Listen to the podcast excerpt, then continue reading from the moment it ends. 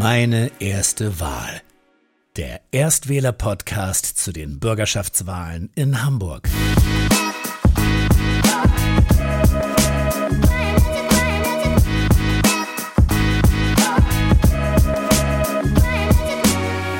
Mein nächstes Interview führte mich ins Rathaus und ich muss sagen, ich bin da einfach total gerne, weil es für mich so eine ehrwürdige Atmosphäre hat. Dort wurde ich eingeladen in die Fraktion der CDU. Dort habe ich gesprochen mit einem der älteren Gesprächspartner, aber es hat gar nichts ausgemacht, weil wir einfach eine total lockere Gesprächsatmosphäre hatten und ich fand auch das Gespräch an sich total bereichernd. Mein Name ist Richard Seelmecker, ich bin 46 Jahre alt, von Beruf Rechtsanwalt, verheiratet und habe drei Kinder. Und wann und warum sind Sie der CDU beigetreten? Aus tiefster Überzeugung, weil ich die Werte, die wir in der CDU vertreten, teile. Super, dann kommen wir direkt zum ersten Thema. Und zwar, ähm, soll Hamburg klimaneutral werden? Ja, Kli äh, Hamburg soll klimaneutral werden, da bin ich absolut dafür. Und wie möchte das die CDU konkret umsetzen? Ähm, da gibt es verschiedene Ansatzpunkte. Wir haben insgesamt 50, einen 50-Punkte-Plan entwickelt, um das zu erreichen. Das geht allerdings über die Klimaneutralität noch hinaus und beinhaltet viele Einzelfaktoren, die wir verbessern wollen, von der Energielieferung über die Energieerzeugung, den Verbrauch. Da sind also insgesamt 50 einzelne ganz spezifische Punkte, die wir aufgelistet haben und in unser Wahlprogramm aufgenommen haben. Möchten Sie einmal vielleicht noch darauf eingehen, dass Sie auch jetzt HVV-Linien auf dem Wasser entwickeln möchten oder bereitstellen möchten? Ja, das ist nur ein Aspekt, den würde ich auch nicht in den Fokus nehmen, wenn es um die Frage der Klimaneutralität geht, sondern da geht es schlichtweg eigentlich um flüssigeren Verkehr, dass viele gerne die Alsterdampfer auch nutzen würden, um äh, die Alster zu überqueren morgens äh, früh und das wäre etwas, was Hamburg gut zu Gesicht stünde. Dann haben Sie auch ein, genau, Sie hatten schon angesprochen, ein Klimaschutzkonzept erarbeitet. Ähm, und dann wollte ich fragen, ob das auch Gesetze beinhaltet, die sich auf Hamburg auswirken. Ja, das beinhaltet auch gesetzliche Regelungen, weil es in verschiedenen Bereichen dann jeweils ansetzt. Nehmen wir beispielsweise die Häuser. Wenn wir sagen, wir wollen den Energieverbrauch senken von Häusern durch Isolierung, durch ähm, ähm, Verbesserung der Energiegewinnung, durch Solarpaneele beispielsweise, dann sind das gesetzliche Regelungen, die wir da einführen wollen, aber nicht nur Verbote oder vor allem nicht nur Verbote, sondern vor allem Anreize. Denn wir sind davon überzeugt, dass durch Verbote äh, wir schlechte Politik machen würden. Viel besser ist es, Anreize zu schaffen. Und nur mal um ein ganz konkretes Beispiel zu nehmen. In Hamburg wird seit Jahren versucht, mehr Gründächer zu installieren. Das funktioniert nicht und die Regierung wundert sich, warum das nicht funktioniert. Und es gibt ein ganz einfaches Mittel, wie man das machen kann. Man kann sagen, wir stocken überall in Hamburg ein Stockwerk auf und genehmigen das den Menschen, wenn diese dann dafür sorgen, dass ein nachhaltiges, ordentliches Gründach entsteht. Aber ordentlich, also richtig gemacht. Ich, etwas umgangssprachlich, flapsig, aber gemeint ist halt mit einer guten, nachhaltigen Begrünung, dann bauen die Leute das von ganz alleine, weil sie den Wohnraum schaffen. Da haben wir zwei Fliegen mit einer Klappe geschlagen. Wir haben einmal mehr Wohnraum und wir haben ein ökologisches Plus. Dann ist es ja auch so, dass momentan ähm, regelmäßig an Freitagen gestreikt wird von Schülern. Und ähm, nun ist es aber so, dass ja Schüler der Bildungspflicht ähm, unterliegen. Und dann fragt sich natürlich, sollen denn diese dauerhaften Streiks auch Konsequenzen nach sich ziehen? Also Konsequenzen für die Schüler sollen sie natürlich nicht nach sich ziehen. Das wäre ja schlimm, denn die Schüler setzen sich ja für etwas ein, wovon sie absolut überzeugt sind, auf der einen Seite. Und auf der anderen Seite haben wir auch ähm, das ähm, Recht auf Versammlungsfreiheit, auf Demonstrationsfreiheit. Äh, deswegen bin ich absolut dagegen, dass es Repressalien gibt. Auf der anderen Seite bin ich ein absoluter Befürworter auch der Schulpflicht. Also es ist nicht so, dass ich jetzt sagen würde, wunderbar, das könnt ihr jetzt noch auf den Donnerstag ausweiten. Mm, aber ich verstehe, dass die Schülerinnen und Schüler sagen, wenn wir es nicht auf den Freitag machen, dann haben wir nicht den Nachdruck. Toll finde ich es natürlich nicht. Okay. Dann ist es ja auch so, ähm, dass die Radwege in einem sehr schlechten Zustand sind eigentlich. Was möchten Sie denn äh, für die Verbesserung der Radwege tun? Also die Verbesserung der Radwege beinhaltet vor allem bauliche Verbesserungen, weil nur wenn wir ausreichend breite Fahrwege haben für Fahrradfahrer, werden die auch genutzt und angenommen. Wir haben einige gute Beispiele, da will ich gar keine Schelte generell betreiben, sondern im Gegenteil, wir haben einige Fahrradwege auf einigen Straßen, die sind sehr geeignet und gut. Das können wir bei anderen Straßen auch machen, wir können es aber nicht flächendeckend überall machen. Das funktioniert nicht, dafür sind unsere Straßen nicht geeignet. Wie würden Sie dann die konkret verbessern? Also zum Beispiel auch durch ein durch einen baulichen Unterschied, dass die zum Beispiel erhöht werden oder eine Barriere da entsteht oder wie wollen Sie es umsetzen? Also die beste Möglichkeit ist immer fachlich, wenn man tatsächlich ein Separationsprinzip durchhält, also tatsächlich es komplett trennt. Das ist der beste Weg. Der funktioniert nicht überall, weil nicht genügend Platz ist. Zweitbeste Weg ist dann die auf die Fahrbahn verlagern und äh, so, dass dann die Fahrradfahrer auch als echte Verkehrsteil, als gleichwertige Verkehrsteilnehmer wahrgenommen werden.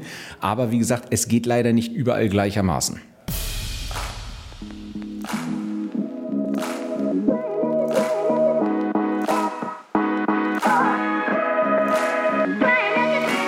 Finden Sie denn, dass es sinnvoll wäre, ein Schulfach einzuführen, das einen besser aufs Leben vorbereitet und zum Beispiel Dinge beinhaltet wie, äh, wie mache ich Steuern, wie schließe ich eine Versicherung ab, wie finde ich später eine günstige Wohnung in Hamburg oder sowas in der Art?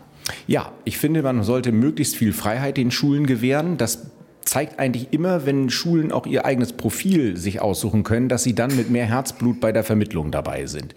Deswegen habe ich mich auch schon vor Jahren eingesetzt und auch erfolgreich beispielsweise für die Albert-Schweitzer-Schule mit besonderer pädagogischer Prägung. Die hat einen eigenen Paragraphen im Schulgesetz, die ist sozusagen ganz eigen. Wir haben die Bugenhagen-Schule, wir haben viele verschiedene Schulen mit unterschiedlichen Ansätzen und immer da, wo wir Freiheit geben, wird es im Grunde genommen gut.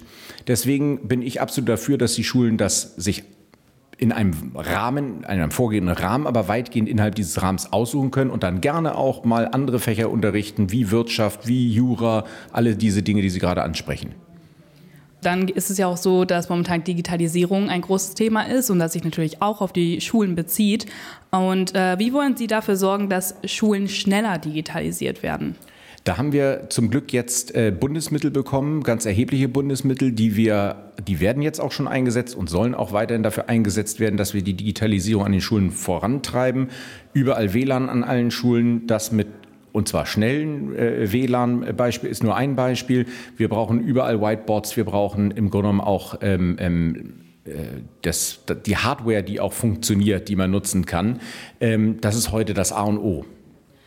Also ich hatte in Ihrem Parteiprogramm gelesen, dass Sie zum Beispiel in, im Informatikunterricht Digitalisierung behandeln wollen. Also wie würde sich das dann im Unterricht äußern? Naja, ich, ich würde die Digitalisierung immer als Querschnittsthematik sehen. Also natürlich Informatik, da denkt man als erstes an Digitalisierung, aber wir haben ja viele Bereiche, die auch in anderen Lebensbereichen Digitalisierung betreffen. Deswegen würde ich das, in all, würde ich das versuchen wollen, idealtypisch in allen Fächern zu nutzen. Dann hatten Sie auch gerade schon angesprochen, dass Sie auch WLAN flächendeckend an den Schulen haben wollen.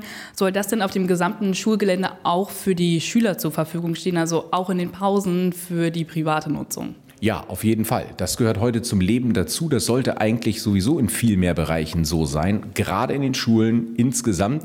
Wie die konkrete Nutzung der Handys beispielsweise ausgestaltet sein soll, würde ich wieder den Schulen überlassen, weil einige differenzieren und sagen, in einem gewissen Alter sollen die Kinder eben nicht die ganze Zeit in der Pause mit einem Handy vor der Nase rumlaufen. Das finde ich auch richtig und deswegen würde ich auch da wieder sagen, Freiheit, die Schulen regeln das am besten selbst, aber die Gesamtversorgungsleistung WLAN muss da sein würde es sich auch anbieten, dass Schüler zum Beispiel Tablets oder Notebooks bekommen und von der Schule zur Verfügung gestellt bekommen? Das ist auch denkbar, wobei ich immer die Problematik sehe beim zur Verfügung gestellt bekommen von der Schule, ähm, dass man Dinge grundsätzlich nicht so gut behandelt, wenn sie nicht sein, mal das eigene äh, Eigentum darstellen, als wenn man eben sagt, okay, es ist mein Eigentum. Ich würde eher favorisieren zu sagen, lieber etwas Bezuschusstes ähm, und dann wird das auch ganz besonders gut behandelt. Dann ist es ja auch so, ähm, dass die Schulen in Deutschland, also dass die Chancengleichheit nicht gegeben ist. Und wie wollen Sie dann benachteiligten Schülern eine Chancengleichheit ermöglichen? Die Frage ist mir, muss ich ehrlich eingestehen, schon fast zu breit angelegt, ähm, weil ich würde schon nicht sagen, dass die Chancengleichheit nicht da ist. Eine Chance, also die Chancengleichheit ist in der Tat nicht da, andersrum. Chancengerechtigkeit ist eher die Frage, die es zu beantworten gilt, denn wir haben ein natürliches Gleichgewicht in äh, Ungleichgewicht bei vielen Dingen, die wir als Staat nicht beeinflussen können. Nehme ich mal das Elternhaus. Habe ich ein Elternhaus, äh, gerade in Elternhäusern mit ähm, Akademikerhintergrund, ist auch der, die Bildungsquote höher bei den Kindern. weil die häufig mehr Zeit haben, mehr Geld haben und das auch in die Bildung und äh, Ausbildung der Kinder investieren. Das heißt, ich habe hier ein natürliches Gefälle, was ja gar nicht böse gemeint ist. Die Eltern meinen es genauso wenig böse wie die, allein, äh, der alleinerziehende Vater, der äh, äh, keine gute äh, Ausbildung hat, äh, der sein Kind genauso liebt, aber es eben nicht so äh, prägen kann, wie es eben andere können. Und das ist diese Chancenungleichheit, die wir haben. Ähm, und da können wir nur Chancengerechtigkeit gegensetzen und sagen, wir müssen eben individuell fördern an der Stelle. Und wie würde das dann aussehen im Schulalltag? Sie können ja nur begrenzt fördern, das muss man auch sagen. Eine Gleichheit wird man an der Stelle nicht hinstellen, weil kein Lehrer hat die Zeit oder könnte einen Elternteil oder beide Elternteile ersetzen. Das würde einfach nicht funktionieren. Und ähm, deswegen können wir als Staat nur nachsteuern und durch mehr Aufmerksamkeit, durch eine intensivere Betreuung oder eben durch mehr Mittel, wenn es da Probleme im wirtschaftlichen Bereich gibt, nachsteuern. Das ist das, was wir machen können. Dann ähm, ist es ja auch so, dass viele, die von dieser Chancenungleichheit betroffen sind, einen äh, Migrationshintergrund haben oder generell zugewandert sind. Und wie kann man die Integration dieser Schüler verbessern? Auch da würde ich wieder differenzieren wollen. Ähm, ich nehme mein eigenes Beispiel. Ich habe auch einen Migrationshintergrund. Ich bin äh, Brasilianer und fühle mich ganz gut integriert. Ähm, man muss also da gucken tatsächlich. Wir haben heute so viele Menschen in Hamburg leben mit Migrationshintergrund, denen man es nicht ansieht oder bei denen man es nicht glauben würde. Man muss also tatsächlich spezifisch gucken, habe ich ein Flüchtlingskind? Wo ist der Bedarf? Das Wichtigste ist, frühzeitig mit der Förderung in der Sprache zu beginnen. Das ist das A und O. Und dann nach Möglichkeit durch Lesen, Lesen, Lesen fördern. Das ist äh, das Hilfreichste. Früh und gut fördern in Sprache und in Lesen. Wie wollen Sie denn auch äh, stärker gegen den zunehmenden Rassismus und Antisemitismus in Hamburg vorgehen? Hm, das insinuiert aus meiner Sicht schon wieder, dass es mehr gibt. Ähm, ich bin gar nicht davon überzeugt, dass es weder mehr Rassismus noch mehr Antisemitismus gibt. Ich bin im Gegenteil sogar davon überzeugt, dass wir heute eher weniger haben in diesen Bereichen und darüber bin ich auch froh. Ich glaube, dass wir es heute intensiver wahrnehmen, weil mehr Menschen darauf achten. Wir sind heute viel sensibler geworden, was diese Dinge angeht.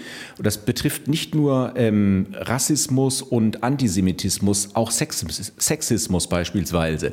Frauen Frauenfeindlichkeit. Früher äh, gab es im Schulhof auch mal das äh, Hauen auf den Hintern beispielsweise.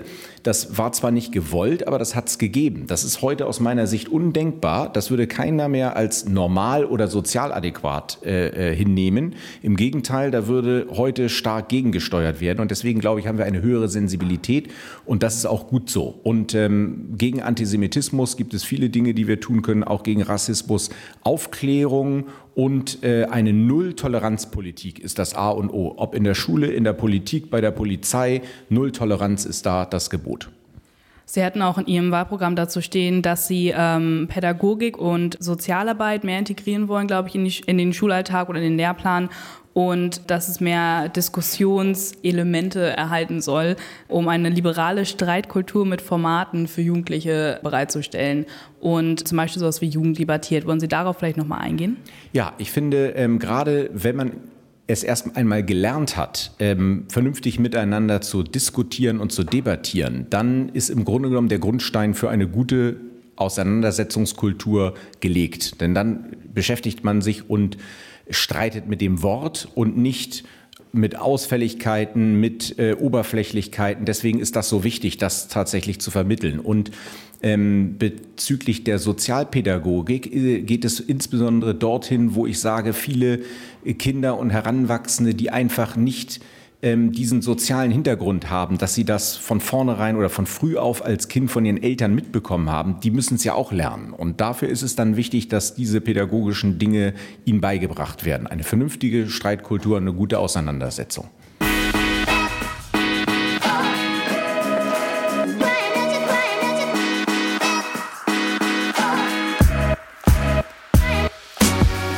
Soll denn der Meinung Ihrer Partei nach äh, Cannabis legalisiert werden?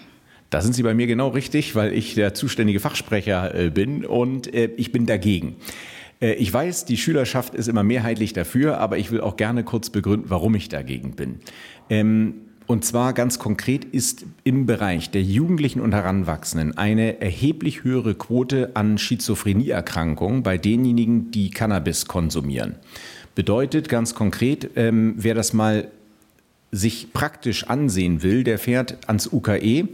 Dort gibt es eine Spezialabteilung für Jugendliche und Kinder, die mit diesen Drogenproblematiken in Bezug auf Cannabis und Schizophrenie ähm, ähm, spezialisiert sind, die kümmern sich darum.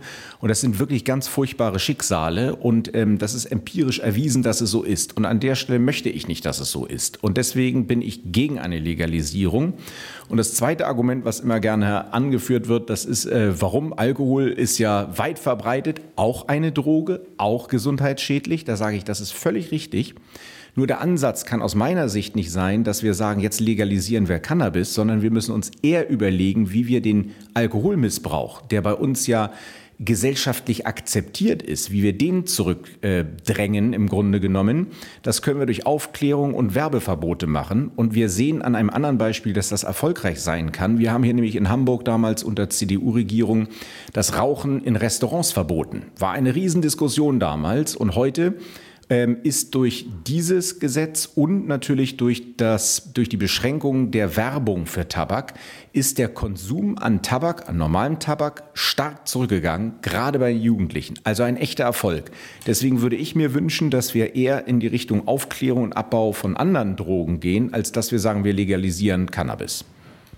Ähm, ich habe ja jetzt schon mit ein paar anderen Parteien darüber gesprochen und die eigentlich, glaube ich, waren alle dafür ich muss gerade überlegen, oder auf jeden Fall die Mehrheit, auf jeden mhm. Fall.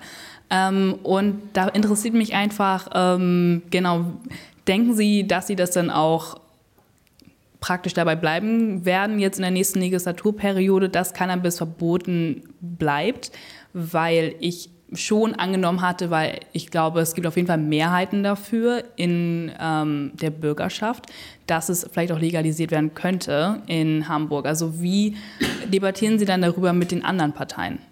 Naja, wir debattieren so wie wir beiden jetzt auch. Wir tauschen die Argumente aus und am Ende muss man ja darüber abstimmen im Parlament, wenn man ein entsprechendes Gesetz beschließen möchte. Und äh, bislang ist es so gewesen, dass selbst bei Rot-Grün keine Mehrheit für die Legalisierung da war. Äh, und insofern glaube ich auch nicht, dass sich das ändern wird. Im Übrigen muss ich faireshalber dazu sagen, dass es ja auch eine bundesgesetzliche Änderung bedürfen würde. Und ich glaube nicht, dass wir äh, dort eine Mehrheit dafür hätten.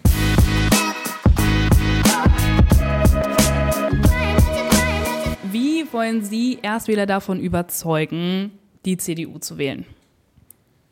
die CDU ist eine wunderbare Partei, die für die richtigen Werte steht. Und das sind Ehrlichkeit, Aufrichtigkeit, äh, Langfristigkeit und das sind alles so Dinge, Nachhaltigkeit, die heute auch im Bereich des Klimaschutzes und der grünen Bewegung im Grunde genommen ja zum Vorschein kommen, die Jugend an der Stelle auch schätzen. Deswegen meine ich, ist die CDU die absolut richtige Partei zum Engagieren.